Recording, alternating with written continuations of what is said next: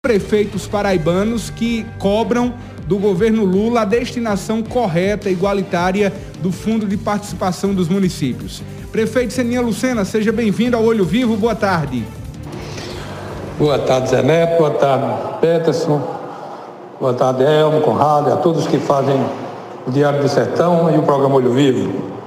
Estamos retornando de Brasília, Zé Neto, com um pouco de desânimo pois fomos para lá mais de 2.500 prefeitos, que significa uma representação, botando por baixo as 10 mil pessoas o município, de cerca de representação de 25 milhões de pessoas, em busca de soluções para a crise que passa os municípios, né, com a queda do, do FPM, que vem em constante declive, onde em julho foi 35%, em agosto agora passou de 21%, e os municípios sufocados, os prefeitos sem saber o que fazer, com a corda no pescoço. E o governo federal, sem dar nenhuma atenção, nenhuma satisfação, pelo contrário, a gente reivindica através de nossos deputados, nossos senadores, mas até agora não tivemos nenhum retorno. Inclusive, estão ameaçando travar a pauta no, no, no Congresso. Espero que isso aconteça, para que os municípios passem a ser ouvidos. Pois, como eu disse, foi 2.500 prefeitos para Brasília. Nos reunimos na CMN, que também pouco pode fazer, pouco fez. Reunimos com a bancada federal, depois individualmente com cada um. Expomos nossos problemas, né? Que as cidades estão em crise, o povo vai ficar totalmente a mercê de si mesmo, porque se o prefeito o município não tem condição de dar assistência na, na saúde, na educação àqueles mais carentes, com certeza vão perecer. Então, nós voltamos com esse desânimo exatamente porque estávamos lá, correndo, buscando, e não tivemos nenhum respaldo por parte do governo. Não tivemos encontro com nenhum membro do governo federal, não tivemos membro com o governo.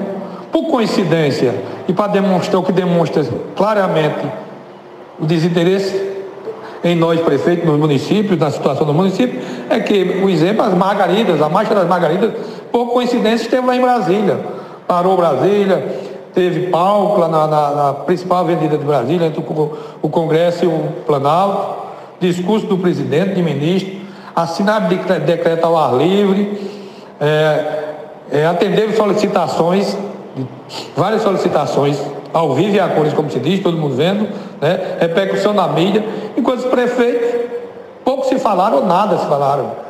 Então voltamos como se não tivesse ido.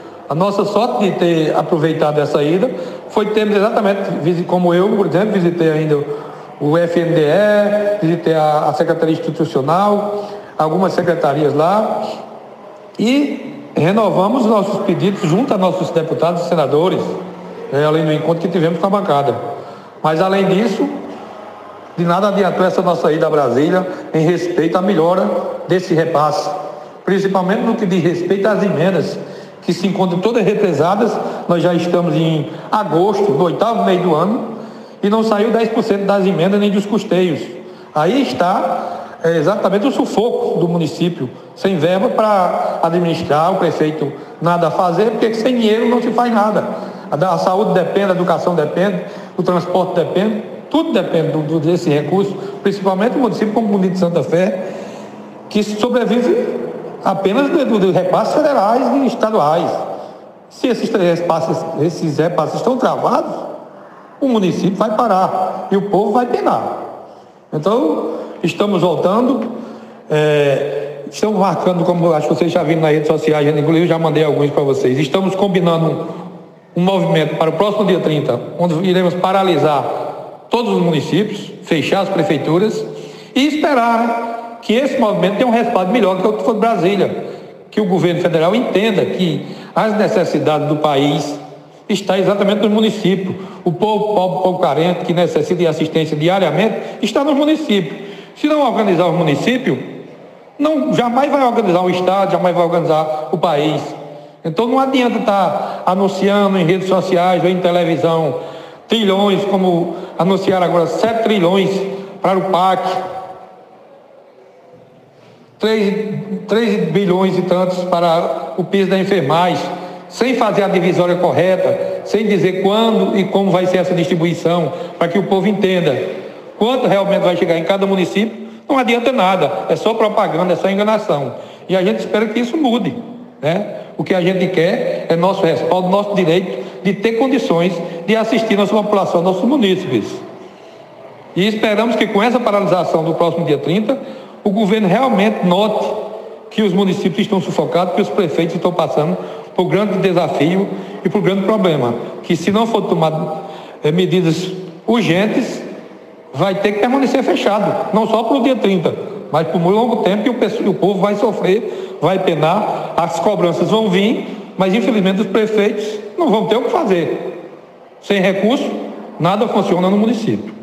Meu muito obrigado, me desculpo a delonga, mas é isso mesmo, a gente está se sentindo sufocado, né? vendo a hora ter que cortar gente, teve que, que atrasar pagamento, ter que atrasar fornecedores, sonegar remédio, porque sem dinheiro para pagar, não tem como comprar e ninguém vai vender sem ter certeza que vai receber. Né? Então a gente espera que essa situação se normalize, que, os que o ente federal, principal, o governo federal, com seus ministérios, com sua secretaria, veja e vire a atenção para os municípios, para que os prefeitos tenham um alívio e possam trabalhar, como a gente vem tentando fazer. É, desde, desde quando começamos a nossa gestão, que está com dois anos e oito meses, e nunca passamos sufoco como esse. Ah, no ano passado, os repasses eram bem equilibrados, na data certa e em volume satisfatório para cobrir as necessidades do município.